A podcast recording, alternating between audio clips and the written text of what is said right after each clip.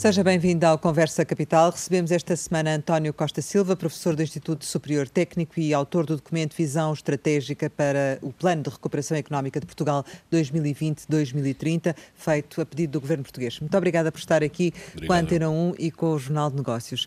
Como sempre acontece, começo por lhe perguntar o que é para si neste momento capital em Portugal? Eu penso que o que é capital em Portugal são as pessoas. As pessoas são o país e eu penso que é com as pessoas que o país tem que ser transformado e tem que evoluir neste século e procurar, digamos, uma direção estratégica para o futuro. E quando olhamos para as pessoas, nós ainda temos muito que fazer em termos da qualificação. Acho que é dos grandes desafios que nós temos. Estive a ler o último relatório do semestre europeu, diz claramente que nós tivemos progressos na área da educação, mas a nossa taxa de abandono e insucesso escolar ainda é das mais elevadas da Europa. E uma coisa que é absolutamente crucial, a percentagem de população completam o ensino secundário é a mais baixa da União Europeia. Nós temos o pior desempenho na União Europeia há 27.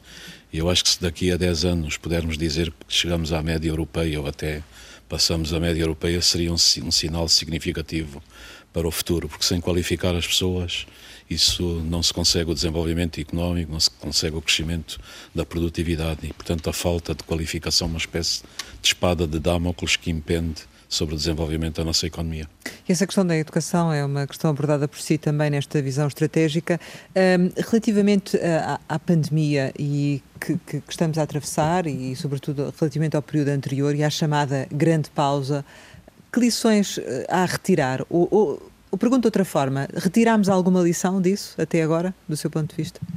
Eu penso que nós, no nosso país, retiramos poucas lições, porque nós somos um país que, em que os sistemas democráticos, e não é só o nosso, eu acho que os sistemas democráticos estão preparados para gerir no curto prazo e não estão preparados para lidar com desafios e problemas a longo prazo. E eu acho que o que esta crise está a ensinar é que nós precisamos de estratégia, precisamos de um plano, precisamos ter uma direção e uma orientação para o futuro. E se olharmos para as crises sucessivas, nós fomos incapazes de prever a crise de 2007-2008, a crise económica e financeira, fomos incapazes de prever as primaveras árabes, fomos incapazes de prever a magnitude e a dimensão desta crise, e isso é uma questão que me faz interrogar. Somos uma civilização que acumula informação de uma forma sem precedentes na história, nos últimos cinco anos. O volume de informação que acumulamos foi 20, é 20 vezes superior ao que era há cinco anos atrás, mas nós não estamos a transformar essa informação em conhecimento. Faz-me lembrar muito a frase do, do poeta T.S. Eliot, quando ele dizia onde é que está a sabedoria que se perde no conhecimento, onde é que está o conhecimento que se perde na informação. É por isso que a ciência dos dados, o Big Data, é absolutamente crucial. Nós temos que ser capazes de transformar a informação que temos e que acumulamos em conhecimento e usar esse conhecimento para atuar neste século. Mas há mais pessoas a pensarem como o António Costa Silva, ou seja, na necessidade de ter um plano a longo prazo. Há mais pessoas neste país a pensarem isso. Uh, e há mais pessoas neste país que têm pensado isso ao longo do tempo. Absolutamente. Então, uh, na verdade, uh, o que é que. Porque é que as coisas não evoluem para um pensamento a, a longo prazo? E, e, e, se pensa sempre no curto prazo, como diz que acontece? Eu penso que, como diz, e de uma forma muito certeira, nós temos uma grande tradição de fazer planos e grandes planos depois ficam na gaveta. O que é que pode ser diferente nesta altura é a magnitude da crise é o volume de recursos, de recursos financeiros que vão estar disponíveis e é a necessidade de respondermos. Nós o que estamos a falar é, é o que vai ser a vida, não só nossa, mas das próximas gerações, hum. dos nossos filhos e dos nossos netos. Hum. O que é que eles vão fazer, como é que vão competir neste mundo global, como é que a economia portuguesa se pode transformar, desenvolver e estruturar. Mas e esta olharmos... pandemia também nos faz entrar numa nova era ou, ou não? Eu penso que faz-nos entrar numa nova era. Hum. E começa logo com um dos paradigmas que é absolutamente crucial. Nós viemos de um período em que, por exemplo, a, questão do Estado era muito discutida, o, o Estado era o mal da fita, o responsável por todos os problemas. E não e é? nós estamos a ver, não, eu penso que temos que ter uma visão muito mais moderada e, muito, e combinar virtuosamente o Estado com os mercados. Porque o que se passa nesta pandemia? Quando há uma pandemia deste tipo, isto é uma ameaça externa, exógena desta dimensão, o Estado é o nosso último defensor. E ainda bem que não entramos nas teorias do Estado mínimo, ainda bem que o país não, não aderiu aos modelos ultraliberais totais, ainda bem que não desmantelamos Serviço Nacional de Saúde, ainda bem que não privatizamos a Caixa Geral de Depósitos. Se isso tivesse acontecido, a tragédia hoje seria imensa. E, portanto, isto é uma lição muito grande. Nós precisamos do Estado, evidentemente não queremos um Estado interventor na economia, mas queremos o, uma combinação muito virtuosa entre Estado e mercado. E eu acho que isso é o segredo para o futuro. E estamos a ver hoje, repara, os Estados Unidos, que é o país dos países mais liberais do mundo, o que é que está a acontecer em termos do seu sistema nacional de saúde não está a responder. Se olhar para os números americanos, 150 mil mortes são três guerras do Vietnã. Nós vamos a caminho de quatro guerras do Vietnã. As lições daí vão ser extremamente importantes para o futuro. E o que é que aqui precisamos? Precisamos de combinar a vitalidade que os Estados Unidos têm em termos dos mercados. Os mercados são máquinas de inovação, de competitividade, de criação de riqueza.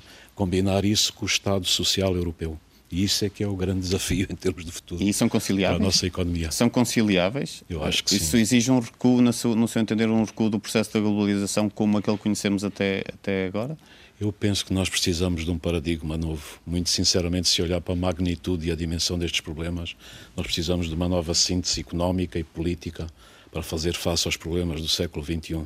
E quando olha para todo o debate que este plano está a gerar, as pessoas analisam isso prisioneiras dos paradigmas do passado. Uhum ou Estado ou mercados, nós precisamos de uma combinação virtuosa entre os dois, que é fulcral para o futuro. E, por exemplo, se olhar para a economia portuguesa, se o Estado agora não tiver um papel mais interventor, se não tivermos um banco de, fomento com uma dimensão adequada e com a capitalização adequada, o que é que vai acontecer às nossas empresas?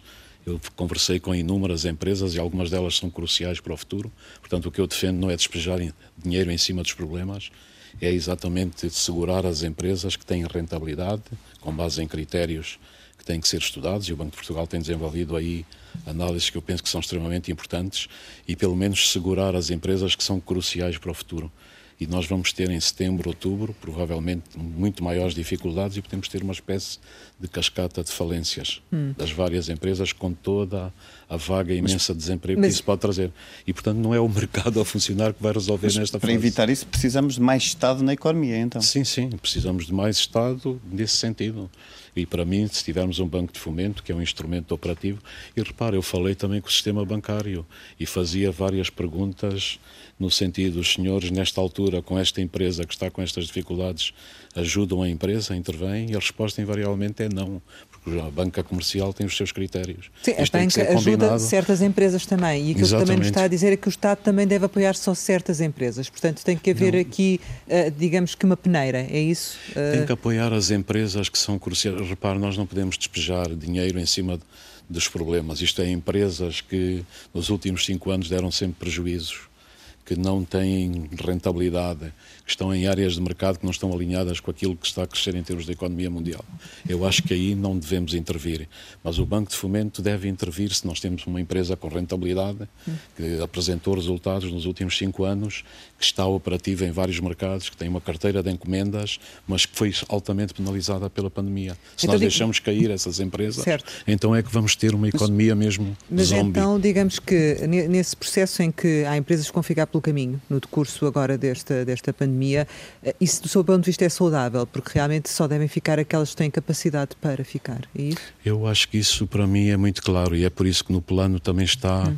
digamos, um eixo estratégico que é o eixo social, porque eu acho que nós não devemos, eh, não devemos de forma alguma deixar as pessoas para trás e é por isso que eu defendo modelos, por exemplo, de subsidiação temporária para, essa, para essas empresas e para esses empregos que estão em risco, para serem requalificados e para voltarem a entrar na economia, porque nós precisamos imenso do potencial eh, produtivo que o país tem. Nós falamos muitas vezes temos um problema demográfico temos um problema de envelhecimento e temos, temos que fazer face a eles. Mas nós não podemos esquecer que há uma franja de pessoas que estão no desemprego, que estão vivas e a quem se deve dar condições para pelo menos serem requalificadas e voltarem ao mercado de trabalho. Isso é absolutamente crucial para mim, para. Uma coisa, para ficar claro, o, defende que, que, o Estado não deve recorrer aos empréstimos que vêm do, do, do acordo europeu, digamos assim, um, eh, que deve aproveitar sobretudo as subvenções a fundo perdido.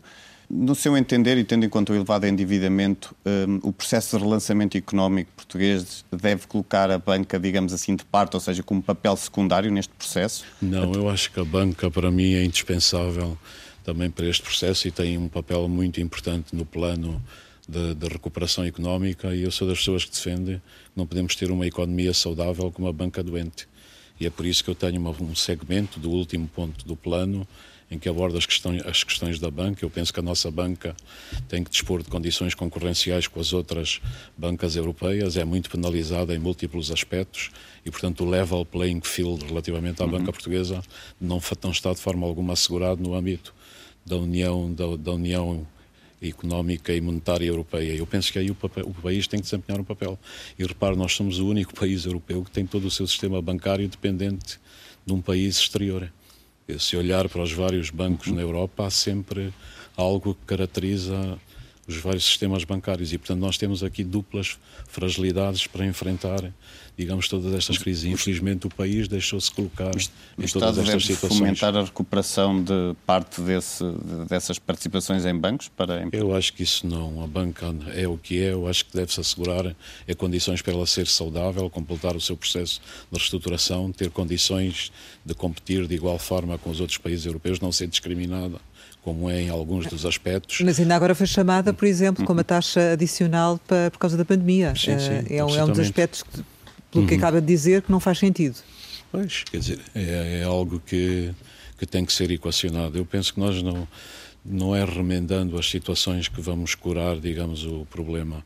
Eu penso que temos que ter uma banca saudável, temos que ter um Estado com instrumentos como o banco de fomento, exatamente para ocasiões como esta, hum. e não, não me faz impressão nenhuma o Estado, nesta altura, subscrever capital das empresas, hum. mediante certos critérios de, de rentabilidade das empresas e, e com base num plano de negócios, e depois retirar-se exatamente quando as empresas prosperarem. Isso aconteceu na crise de 2008 nos Estados Unidos, quando o governo americano interviu, por exemplo, em, em várias das empresas como a General Motors e outras, e três, três anos depois estava a sair, recuperou não só tudo aquilo que tinha investido e as empresas continuaram a funcionar. Acredita e é isso que, é isso que eu que... acho que é fundamental Sim. para o futuro. E acredita que é isso que vai acontecer com a TAP, que, se vai, que o Estado vai conseguir fazer isso ou eu, vamos entrar aqui num processo repare, eu sou complicado? aqui um outsider, não, não quero pronunciar sobre problemas concretos, não, não sou eu de forma alguma que estou envolvido e que vou decidir. Acredito que as pessoas que estão envolvidas hum. vão decidir da melhor maneira. Mas esse é o tipo de intervenção toda que defende, uma série é? de experiência, mas eu acho que do ponto de vista geral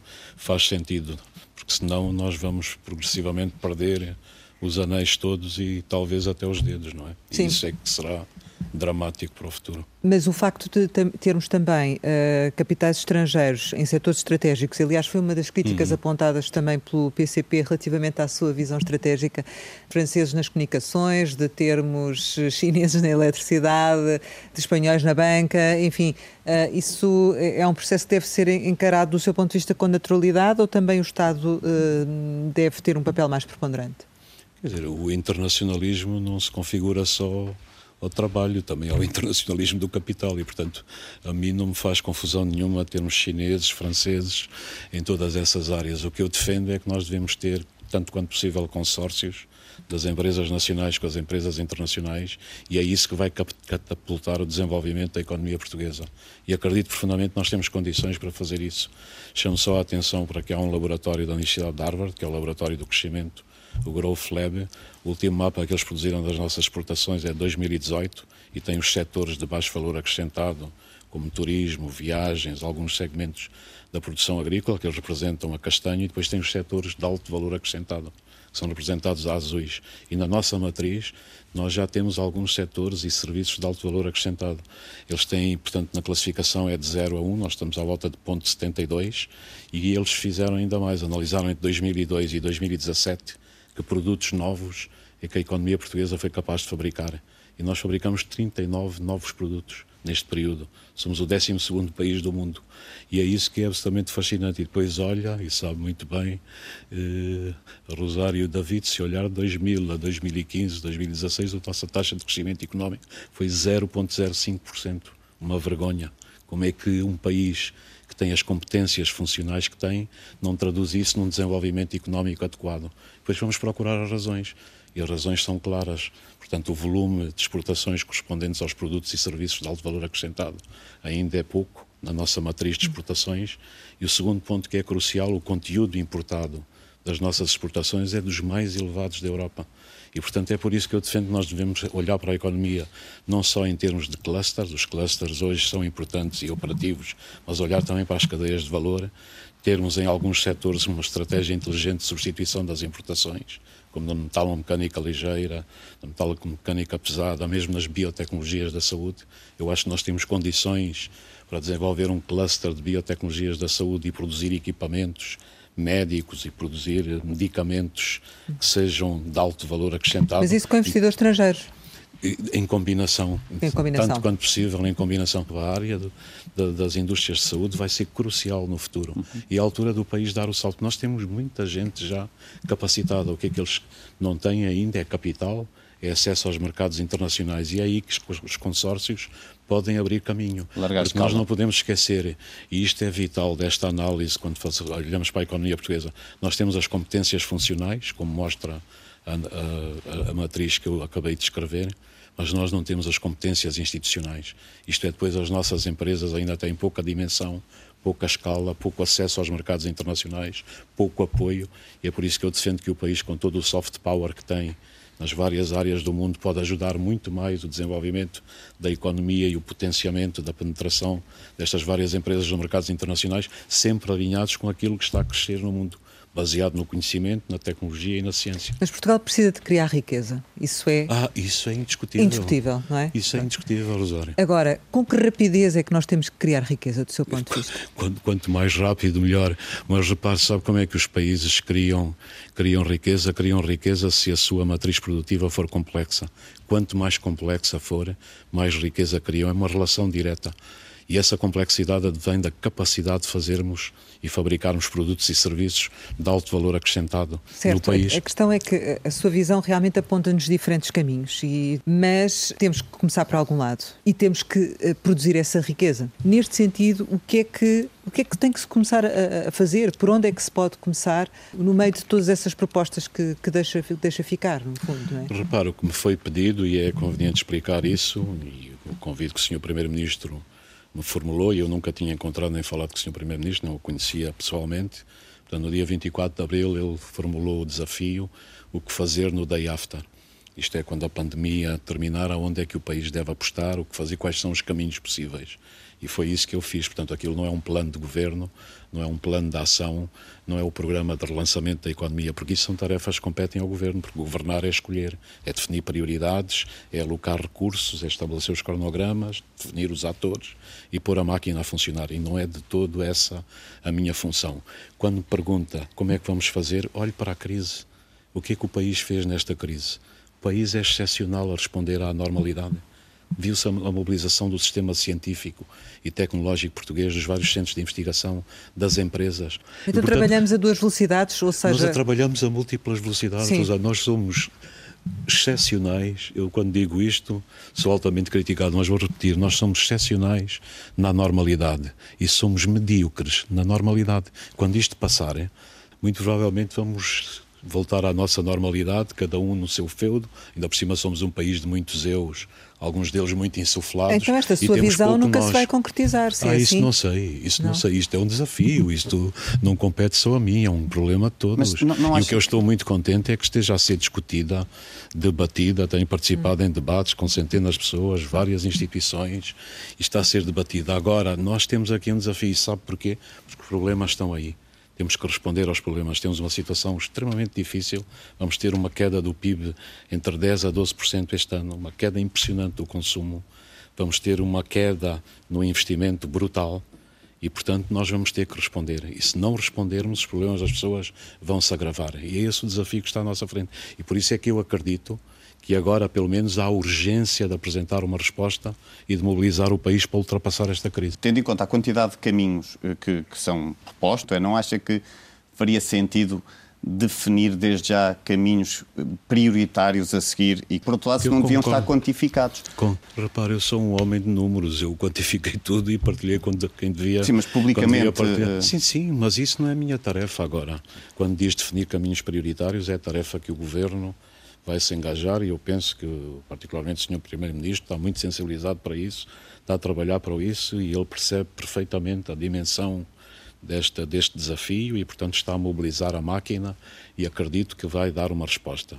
Se, respondendo como cidadão eh, facilmente à sua pergunta, é se daqui a 10 anos, nós, quando fizermos o balanço deste período, e o país puder dizer que tem uma rede ferroviária elétrica modernizada, ligada à Espanha e à Europa. Se o país puder dizer que reforçou a sua aposta nos portos de Sines, de Leixões e nos outros, e temos ali um cluster, um hub portuário que atraiu muito maior volume do tráfego mundial e chega a muitas outras áreas do mundo. Se o país puder dizer que apostou nas infraestruturas da água, e, portanto, resolveu o problema do saneamento da água, do abastecimento das águas residuais, da gestão dos aquíferos, que usou todas as opções disponíveis, incluindo a dessalinização para evitar uma seca no Algarve, uma seca no Alentejo e problemas de escassez de água que podem acontecer no futuro. Se o país apostar na sua rede elétrica e tiver uma rede elétrica inteligente e, em cima disso, fizer a digitalização da administração pública com a reforma da administração pública, isto é, reformar as pessoas que estão perto da idade da reforma e rejuvenescer completamente a administração pública como defende no plano, com jovens, sobretudo de software, da engenharia, dos, vários sistemas que permitam modernizar, apostar na ciência dos dados e revolucionar completamente o funcionamento da administração. E se em cima disso apostar nas qualificações e conseguir iniciar o processo da reconversão industrial e da reindustrialização, sobretudo dando um novo fôlego à nossa indústria metalomecânica ligeira, que é espantosa, nossa indústria metalomecânica pesada, às biotecnologias da saúde e apostar finalmente na bioeconomia, em, todo, em tudo o que tem a ver com a bioeconomia e com o mar, para mim já seria um caminho extremamente importante que, que seria feito. E tudo isto, evidentemente. Já são bastantes hoje, coisas, não é? Não, mas, mas, mas, mas, porquê, mas porquê? Vamos só fazer uma coisa e ignorar as outras? E, sobretudo, com a dimensão dos desafios que nós temos e do volume de recursos, não, eu relação... acho que é uma questão de organização e de gestão. Uma das questões que fazem a diferenciação entre os países são os ambientes fiscais. Não precisaríamos também aí de uh, fazer uma, uma reforma a nível fiscal e olhar um pouco para aquilo que são os impostos, tanto para as empresas como para os particulares e o ambiente fiscal favorável para atrair esse investimento? Sim, sem dúvida. Portanto, nós, nós só vamos conseguir criar riqueza e desenvolver-nos se houver, se houver investimento, se houver qualidade no trabalho, se houver quantidade também no trabalho e se houver eventualmente um quadro fiscal que seja, que seja mais atrativo. Isso aí eu não me debrucei sobre isso. Por isso é que estou a perguntar, sim. Mas reconheço que isso é um instrumento absolutamente indispensável, hum. porque nós, se olharmos para o nosso investimento, ele tem, portanto, está a níveis que é muito, muito baixo. Todos sabemos, nós temos um estoque de capital próprio que é extremamente baixo. Hum. As nossas empresas estão descapitalizadas. E o que eu defendo é que provavelmente nesta esta altura é uma altura para mudar um bocado o paradigma de capitalização, porque nós estamos muito habituados a financiarmos sobretudo as empresas através da dívida, provavelmente mudar esse paradigma e é por isso que aí a intervenção do Banco de Fomento pode ser extremamente importante. E se nós mudarmos o paradigma de capitalização das empresas e começarmos a desenvolver uma economia mais saudável, mais sólida e mais apostada em atrair o investimento externo, em estabelecer grandes consórcios internacionais, nós vamos conseguir fazer isso. E se olhar, os consórcios internacionais estão aí. Lisboa tem um ecossistema em que estão várias das grandes companhias internacionais. Se for ao norte, a mesma coisa. E, portanto, é consolidar ainda mais isso e ver e alinhar todo este desenvolvimento com os segmentos do mercado que mais crescem a nível mundial, sem esquecermos que temos que apostar no conhecimento. O conhecimento transforma tudo. E é por isso que eu, no meu plano, defendo a questão da grande Universidade do Atlântico. Uhum. O mar é um dos nossos grandes ativos. Muda é. tudo. É o futuro. Mas talvez o ambiente e a energia são as áreas onde estamos mais avançados, ou não? Mais fácil prosseguir, Absolutamente. Não é? E a energia é outra área que é absolutamente crucial. Eu acho que tudo aquilo que tem a ver com a energia, que tem a ver com a mobilidade, que tem a ver com, com a ciência dos materiais, que também está a mudar muito, e com as nanotecnologias, não podemos esquecer que temos um laboratório Ibérico das Nanotecnologias também em Braga, tudo isto pode proporcionar desenvolvimentos absolutamente extraordinários para todas as fileiras industriais. Eh, qualquer das formas, eh, ainda em relação à questão da competitividade em termos internacionais, esta, esta situação que se verificou agora com o turismo e dependência do turismo e que uh, fez com que também o PIB viesse por aí abaixo porque a dependência é, é grande, O que temos constatado é que Portugal está também com alguma dificuldade em reafirmar-se nos mercados internacionais, porque estão todos a competir pelos mesmos mercados em termos de, de, turismo. Ou seja, também não há da nossa parte, às vezes, alguma dificuldade em, em marcarmos posição em termos internacionais de competitividade aí, ou não? Se reparar, nós somos um país que às vezes tem realizações absolutamente extraordinárias e o turismo é uma delas. Repare, eu nunca critico o turismo, eu acho que o turismo é um setor vital da nossa economia. O que eu digo é que provavelmente temos que melhorar a oferta turística, combinar o turismo convencional com o turismo da natureza, com o turismo cultural, com o património cultural absolutamente extraordinário, com o turismo oceânico. Mas se for ver, nós aí competimos de uma forma extraordinária. Portugal foi o melhor destino turístico do mundo em vários anos seguidos. E se calhar o que se está a ver agora é que estamos a pagar isso em termos geopolíticos um bocado, porque há aqui uma grande disputa sobre a reativação deste mercado. E é evidente que aí o país tem os trunfos que tem, os outros têm os outros trunfos, mas nós, eu creio que há também aí uma certa paga, uma certa marcação em cima de um destino que era altamente competitivo. Agora, eu acho que nós vamos restabelecer essa competitividade, porque temos tudo, temos o país que continua, temos toda a oferta turística que pode ser diversificada, é também muito importante não olharmos só para o número de turistas, mas para a rentabilidade por turista, portanto, temos, também termos combinarmos turismo de massas com turismo de qualidade e o país aí pode recuperar. Mas isso é um excelente exemplo que podemos competir, reparem, em poucos anos, transformar-nos no destino turístico mas foi mais... trabalho das empresas. Foi trabalho, mas, mas repare, as empresas são cruciais. O que eu digo é que as não empresas foi um trabalho são. Do Estado, ou foi um trabalho não, não, do Estado? O Estado tem que criar condições para as empresas prosperarem. Nós não podemos esquecer que as empresas é que criam riqueza, são os motores da prosperidade. E o Estado não se pode nunca substituir às empresas. Nós já vimos essas experiências de Estados coletivistas que falharam completamente. E porquê? É por isso que eu digo que tem que haver uma combinação virtuosa, porque se o Estado toma conta da economia, desaparece tudo aquilo que gera a inovação, gera a competitividade e gera a criação de riqueza. Mas o Estado tem que criar condições. Como?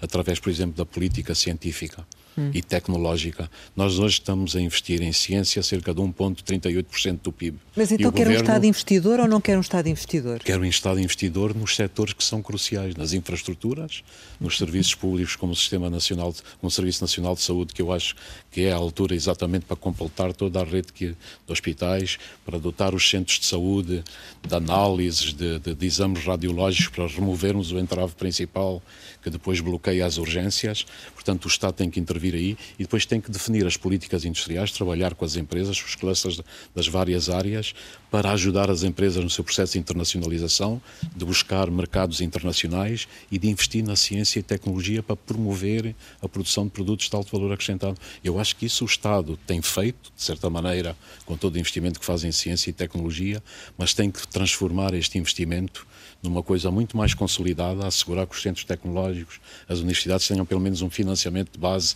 para não haver imprevisibilidade no seu desenvolvimento e depois tem que fazer, o país todo tem que fazer aquilo que já existe na região norte. Na região norte, o ecossistema científico e tecnológico está profundamente ligado às empresas tem centros de investigação que fazem do melhor que se pode fazer no mundo nesta altura. E nós temos que replicar isso no país todo. E isto é uma coisa que me ensinou. Eu, eu como nasci em Angola, nasci, nasci em Portugal, mas eu, na, na, discussão, nas discussões que tenho participado, é uma coisa absolutamente extraordinária. Nós temos um país que é profundamente corporativista. Portanto, se você diz temos que apostar neste setor, os outros setores começam-se a queixar. Se diz temos que falar nesta região, as outras regiões começam a e, e este espírito que eu chamo o país de muitos eus e poucos nós. Mas nós isso precisamos é mau. De... Mas isso é mau. Eu acho que nós temos que ser mais. De ser mais... Cada um defender olha, o seu setor. Olha, é mau isso? Olhe para os espanhóis. Nós hum. precisamos de, de, ter alguma, alguma, alguma agregação da nossa vontade Falta coletiva. sentido comunitário. Não é dispersar-nos completamente. Mas, Diga. Tá, eh, concluo que que no seu entender falta sentido comunitário. Um, em múltiplos aspectos. Mas deixe-me insistir um pouco só na, na, questão da competitividade, porque sabemos que muitas empresas em Portugal assentam a sua capacidade, de, de, a sua competitividade e, e competir lá fora na, em baixos salários. Um, acha que isto é possível reindustrializar o país um, sem que se mantenha esta lógica, este paradigma assente em salários baixos? Independentemente da formação das pessoas, porque sabemos que esses salários baixos também incluem pessoas qualificadas. Eu acho que nós temos que ter aqui uma espécie de ruptura, se for possível. O modelo de salários baixos não nos leva a lado nenhum.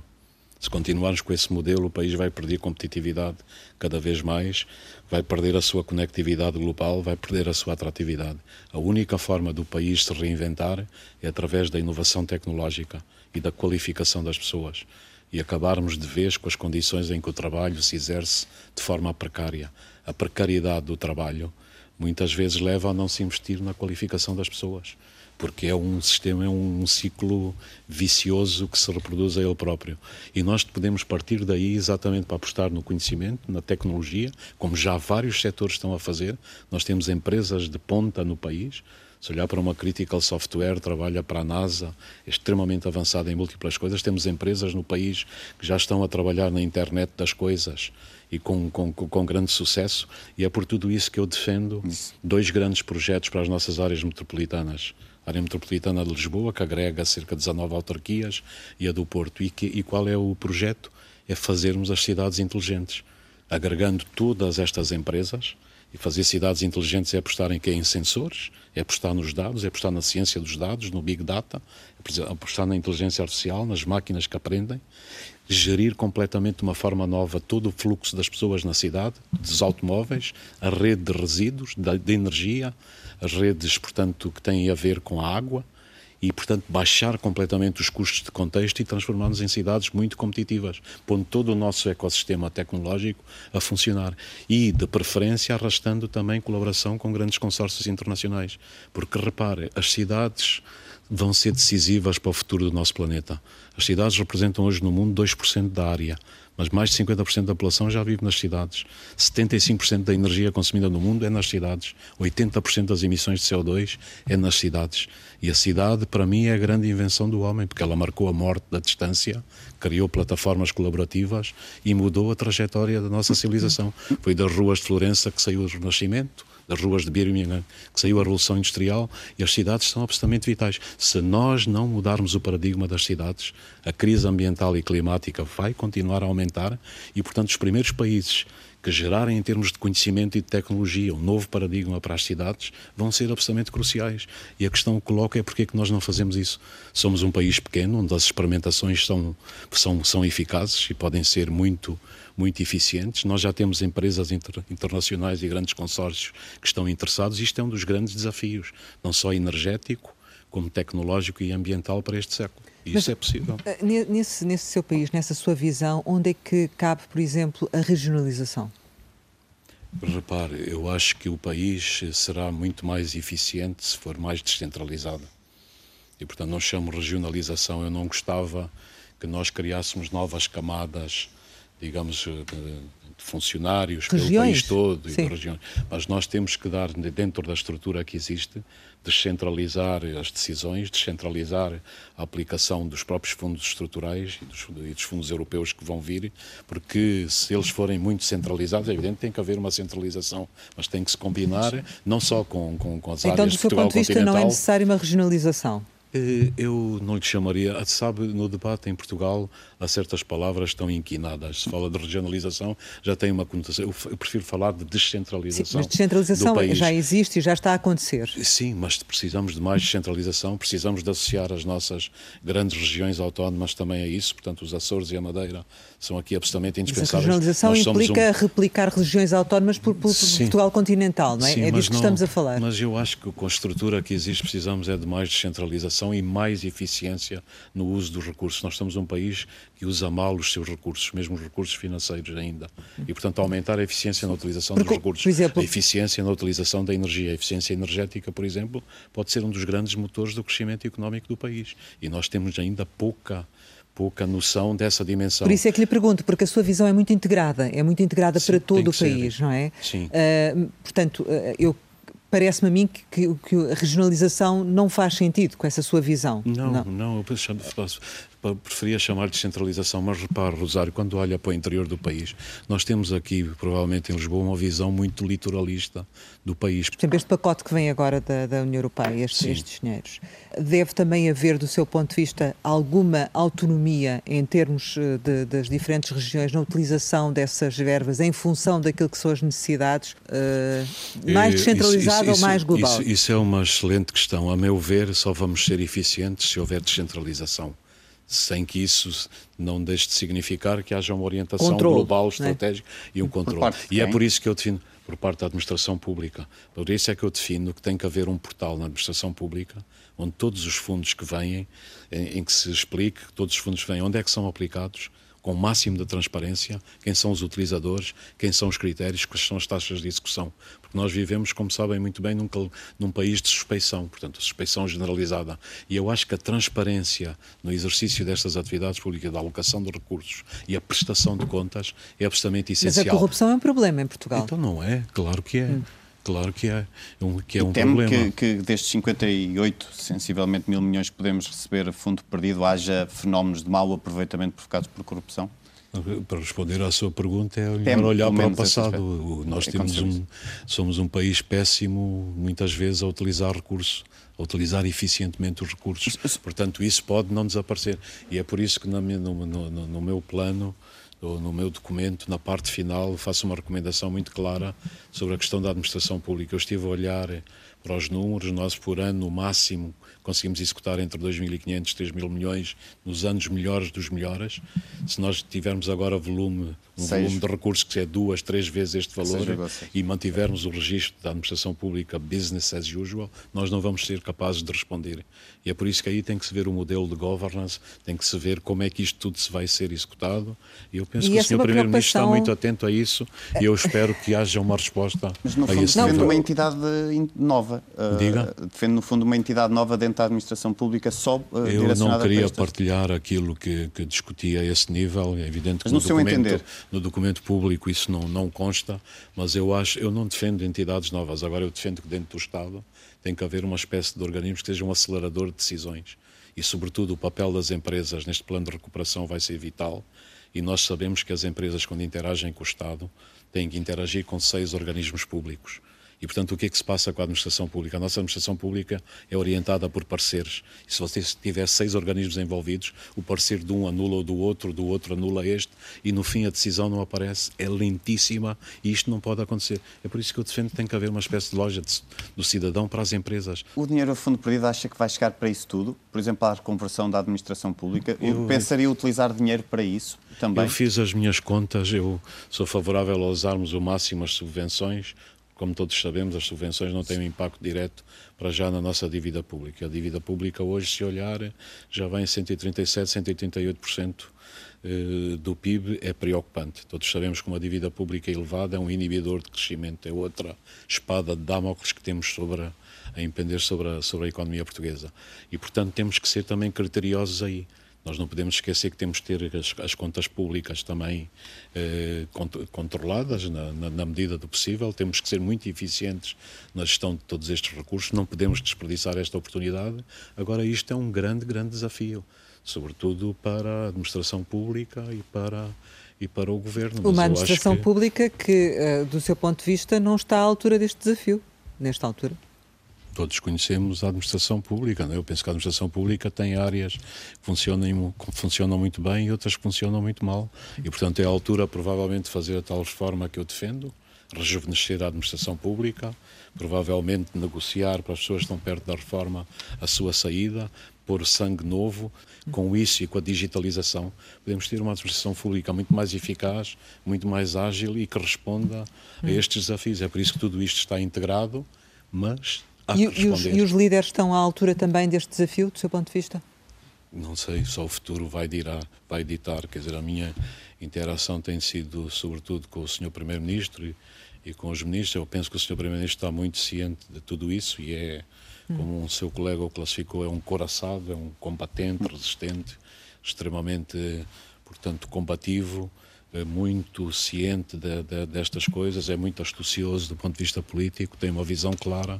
Eu penso que é o referencial nesta altura, Mas, vamos ver. De qualquer das formas, um plano destes precisa também de que haja um consenso político, não é? Para, dúvida, para ser colocado dúvida, em prática, não é? Absolutamente. E nesse aspecto tem alguma expectativa, tem algum otimismo ou nem por isso? Não, isso aí transcende completamente, porque a parte política agora é sujeito de, tem que estar sujeito à conversação com, com, com, os vários partidos. Penso que esse trabalho político também vai ser feito. Agora, para mim, acho que é muito claro, como cidadão, que nós temos de ter o máximo de convergência possível, um plano mais abrangente possível.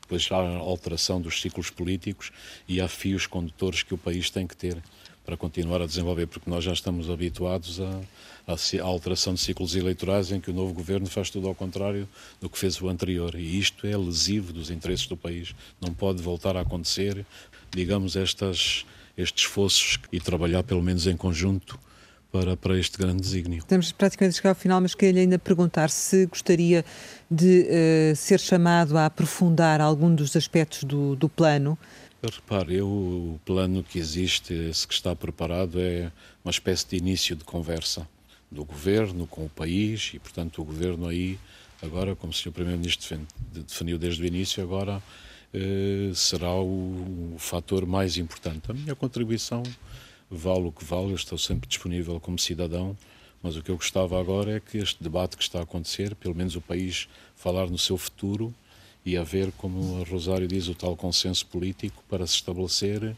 e para se começar a responder, porque as coisas são urgentes e nós já temos uma tradição, fazemos sempre as coisas importantes, que são aquelas do dia a dia e, que são reativas e não fazemos as coisas urgentes. Nós temos que fazer as coisas urgentes para mudar, para mudar o país. Muitas coisas Admite no futuro vir a participar na elaboração de um programa eleitoral socialista? Não. Se for convidado para tal? Não, de forma alguma. Eu sou, eu sou uma pessoa independente Gosto muito de pensar pela, pela minha cabeça. Já tive as minhas experiências políticas quando era jovem e gosto de participar, contribuir, discutir, debater, mas está completamente fora. E o seu futuro passa pronto agora? Em Não, termos. Está na, na Partex de saída? Sim, o meu futuro passa por tentar resolver agora o problema da integração da Partex na companhia tailandesa que comprou, proteger ao máximo as pessoas e o emprego das pessoas e o centro de competências que nós temos que é de alta que é de alta qualidade, portanto não é fácil, portanto esta relação com um acionista novo e que tem uma cultura completamente diferente da nossa e portanto eles pediram para ficar um certo tempo e depois espero reformar-me e escrever os livros que gostaria de escrever. Chegamos ao final e, como habitualmente, costumamos lançar algumas palavras para uma resposta rápida. A primeira é catabola. Ah, é a mãe de tudo. Fotografias lentas do Diabo na Cama. É poesia com, com um grande amigo. Sonangol. O início de toda a minha vida profissional, uma revelação. Isabel dos Santos. Isabel dos Santos é algo que temos que esquecer. Donald Trump. É o pior líder que os Estados Unidos já teve até hoje.